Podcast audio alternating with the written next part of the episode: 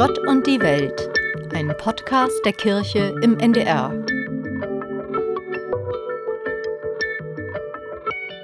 Dami Scharf ist Traumaexpertin.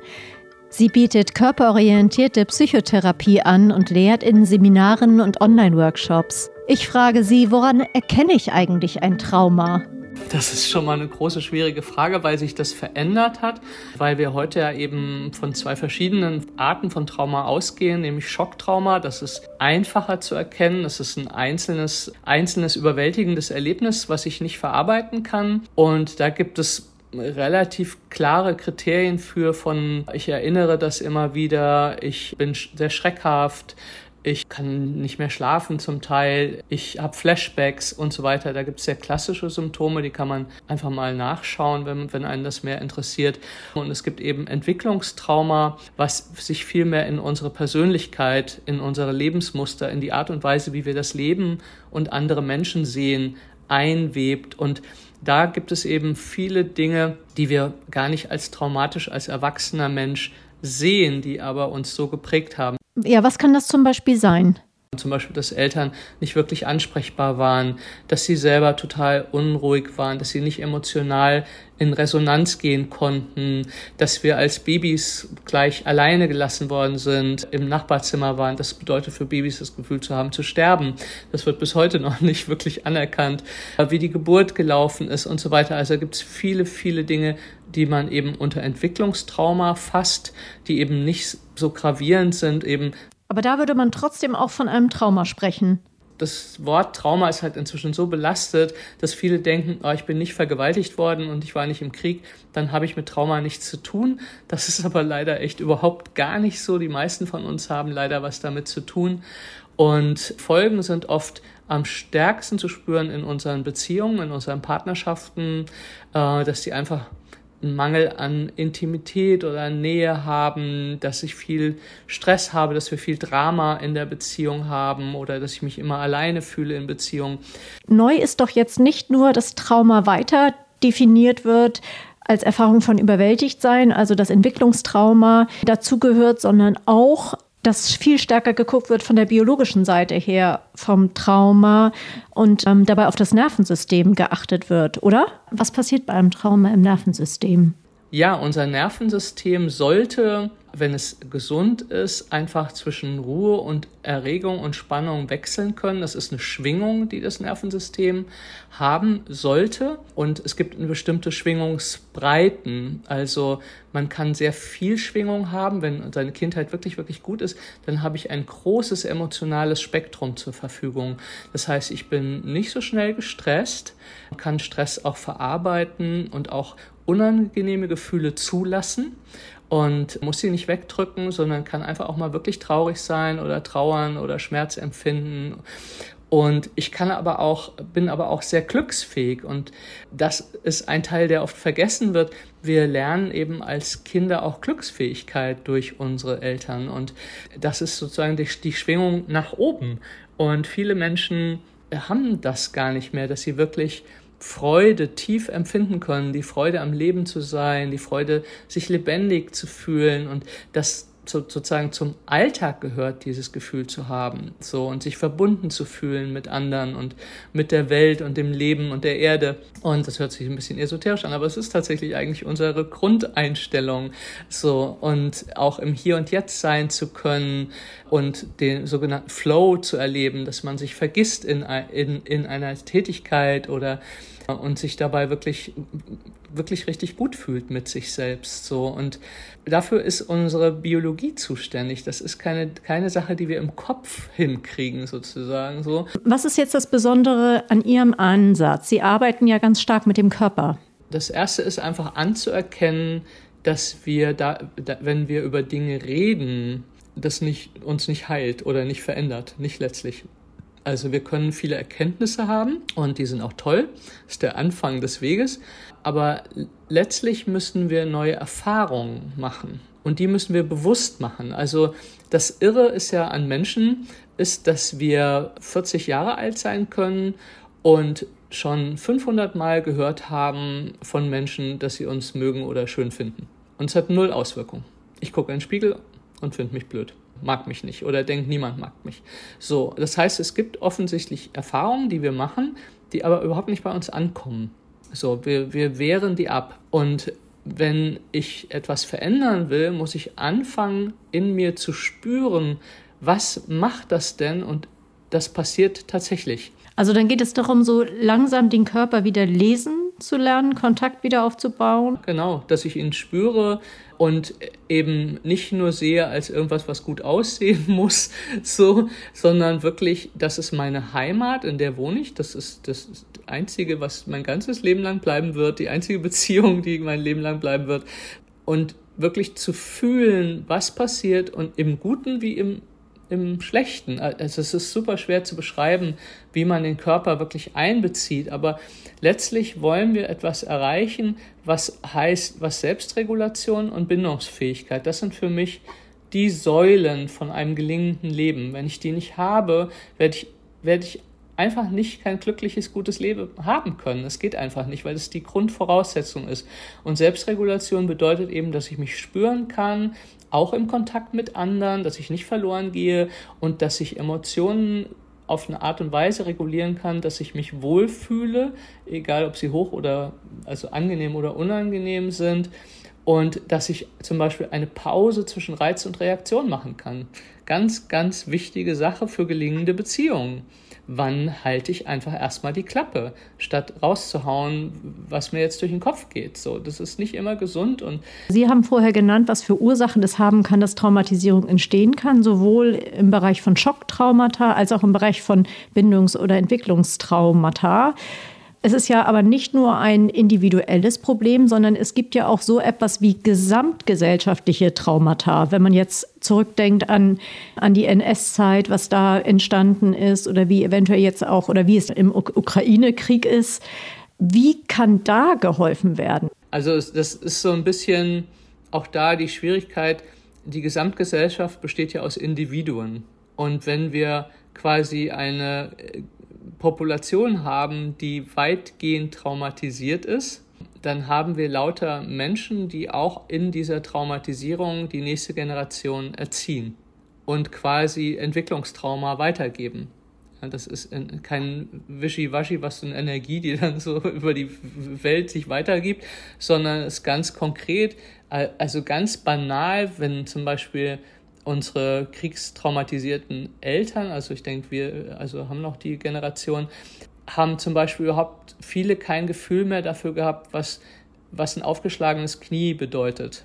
Ganz banal. Also denen fehlte die Empathiefähigkeit für die kleinen Verletzungen des Alltags und haben gesagt, stell dich nicht so an.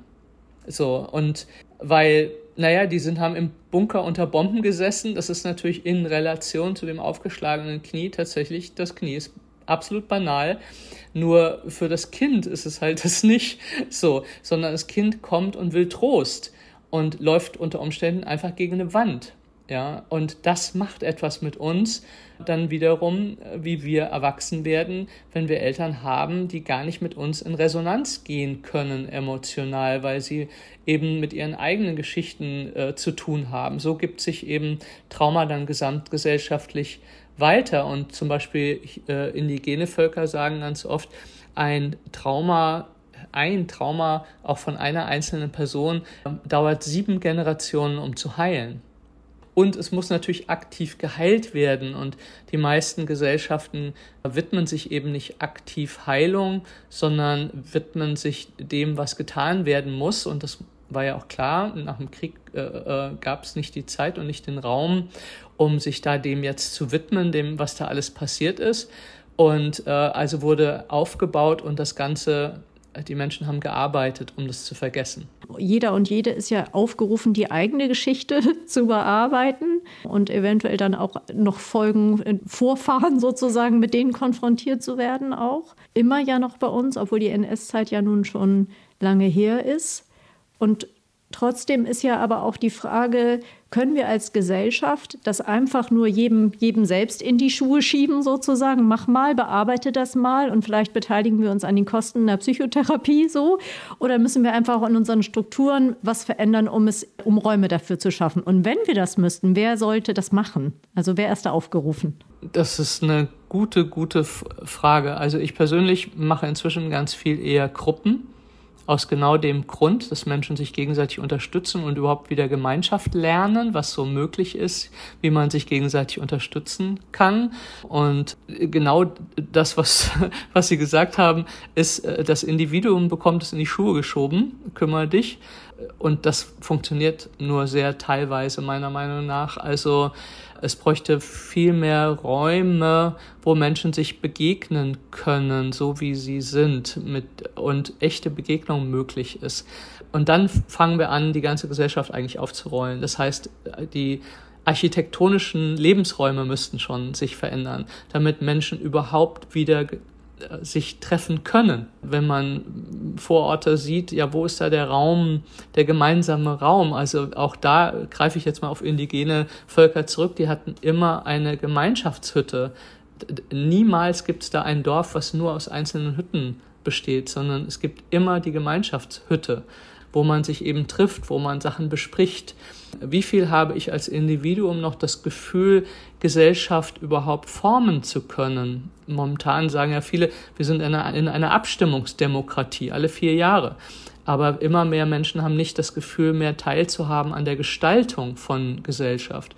Und ich glaube, dass es da eben einen, sozusagen so ein, wie so ein Rückkopplungsprozess gibt, weil eben Entwicklungstrauma schon allein schon macht, dass ich mich eigentlich außen vor fühle und nicht mehr Teil von und mir diese Verbundenheit fehlt, aber die gesellschaftlichen Strukturen sich wie diesem Trauma auch anpassen und immer mehr auf Vereins, also immer mehr Vereinzelung erzeugen, auch durch das, was eben gefördert wird und was nicht gefördert wird, so. Und äh, ich glaube, dass glaube, dass Gesellschaft, dass irgendjemand sich mal trauen müsste, Gesellschaft neu zu denken. Was würden Sie sich da wünschen, zum Beispiel von der Kirche oder von den Religionen? Ja, das ist ganz spannend, weil ich habe ein paar Bücher gelesen, die so gesagt, gesagt haben, was uns abhanden gekommen ist, ist der gemeinsame Sinn. Früher war es sozusagen die Orientierung zu Gott, der Regeln auch vorgegeben hat für das gemeinsame Leben. Das funktioniert offensichtlich nicht mehr so gut. Der Kapitalismus stirbt auch gerade, weil klar ist, wir ruinieren die Welt damit. Da haben auch viele Menschen dran geglaubt, also Individualität, Spaß und äh, Erfolg, was auch immer das dann eben bedeuten soll. Und wir haben keinen neuen Sinn, wir haben keine neue gemeinsame Sinnhaftigkeit. Oder gibt es noch was anderes, was es funktionieren lässt? Also wie viel Überbau brauchen wir, an dem wir uns orientieren können, wo wir sagen können, meine individuellen Interessen decke ich jetzt tatsächlich mal zurück für das größere Ganze. Wer gibt uns diese Idee noch? Also, aber wir brauchen die dringend. Also um den Klimawandel zum Beispiel wirklich, wenn wir das noch schaffen wollen, brauchen wir eine Verbindung und Gemeinsamkeit, wo wir sagen, ich verzichte aufgrund des größeren Ganzen. Das ist interessant. Ich sehe es insoweit ein bisschen anders, weil ich nicht glaube, dass es einen, Über, einen Überbau bedarf, sondern tatsächlich erstmal wieder viele kleine Räume, wo sich Menschen anders wahrnehmen bin schon ein Stück weiter. Also ich glaube, dass sozusagen wie so eine Regionalisierung und mehr wieder eben, deswegen sagte ich auch, äh, Räum, Lebensräume müssten neu gestaltet werden, also wo sich Menschen treffen. Und allein darüber, wenn Nachbarschaften bestimmen, wie der Spielplatz aussehen soll oder ihn selber baut, dann macht das was mit der Nachbarschaft.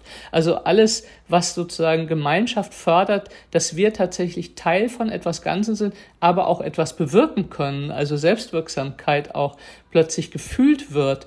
In dem Moment kann sich das verbreiten und und dennoch, für, aus meiner Wahrnehmung, gibt es diese Bewegungen ja alle. Und das, was fehlt offensichtlich, ist, dass sie sich alle vereinen. Ja. Dass wir wirklich eine Schubkraft kriegen, die so stark wird, dass quasi auch die Politik reagieren müsste, um diese Räume zu unterstützen, um quasi Gemeinschaft wieder in, in den Vordergrund zu stellen. Also ich gucke jetzt sozusagen von der Seite der Religion. Was müssen Kirchen und überhaupt Glaubensgemeinschaften anders machen? Oder kann Glaube da etwas bewirken? Ich glaube, ich bin aber nicht religiös.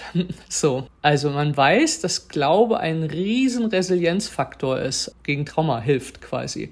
Nämlich durch die Sinnfindung. Ja, Menschen, die äh, versuchen, das, was ihnen passiert, einen Sinn drin zu finden und etwas Positives darin zu finden, in den schrecklichsten Dingen, die das schaffen, werden sehr viel schneller wieder gesünder, in Anführungsstrichen. So, gesund ist immer ein schwieriges Wort. Das heißt, Glaube ist ein ganz, ganz wichtiger Faktor auch für funktionierende Menschen und funktionierende Gesellschaft. Funktionierend hört sich blöd an. Aber ja, also für Menschen, die sich heil fühlen, sagen wir mal, weil es eben uns einen Sinn gibt. Menschen, die keinen Sinn in nichts sehen, haben es sehr, sehr, sehr schwer. Die leben in einer Welt voller Zufälle. Okay, und Sie würden Glauben jetzt so definieren, als dass es noch etwas anderes, etwas Größeres gibt, zu dem ich auch in Resonanz treten kann. So? Ja, genau.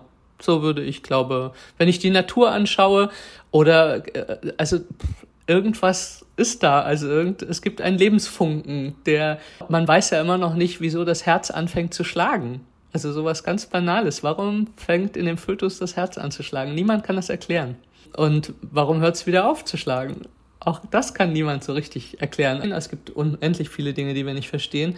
Und insofern glaube ich, dass es da was Größeres und Sinnhaftes gibt, auch wenn ich den Sinn oft nicht verstehe. Als Kind hat mich das gerettet in meiner Kindheit. Also ich bin überhaupt nicht religiös erzogen und habe sehr früh, ich musste auch nicht in, in, in Religionsunterricht zum Beispiel, aber ich bin immer hingegangen, weil ich es so faszinierend fand. Was fanden Sie so faszinierend da? Ja, dass es sowas gibt wie einen, einen Sinn und eben was Größeres mich, mich hat das mit Sicherheit halbwegs gesund gehalten. Also, dass es der Glaube gibt, dass dieses Gefühl, es gibt, muss einen Sinn geben in dem, was ich erleide. Ich verstehe ihn zwar nicht, aber, ähm, aber es muss ihn geben. das, äh, glaube ich, hat mir ein Stück geistige Gesundheit erhalten in einem verrückten äh, Elternhaus. Wir arbeiten immer noch die Traumata der NS-Zeit ab und nun in dem Ukraine-Krieg entstehen wieder, also geht das Ganze irgendwie wieder von vorn los, wie überall ja in der Welt. Also angesichts dieser Situation, also was macht Ihnen Hoffnung?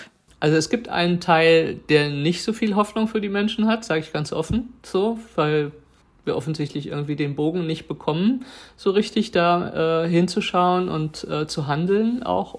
Und es gibt die Hoffnung, das hört sich jetzt sehr, sehr banal an, dass es so viel Liebe doch noch gibt, in das Leben, dass, dass wir den Hintern hochkriegen und hingucken und uns verbinden und wieder sehen, dass wir soziale Wesen sind, die eigentlich nur in Verbindung glücklich werden.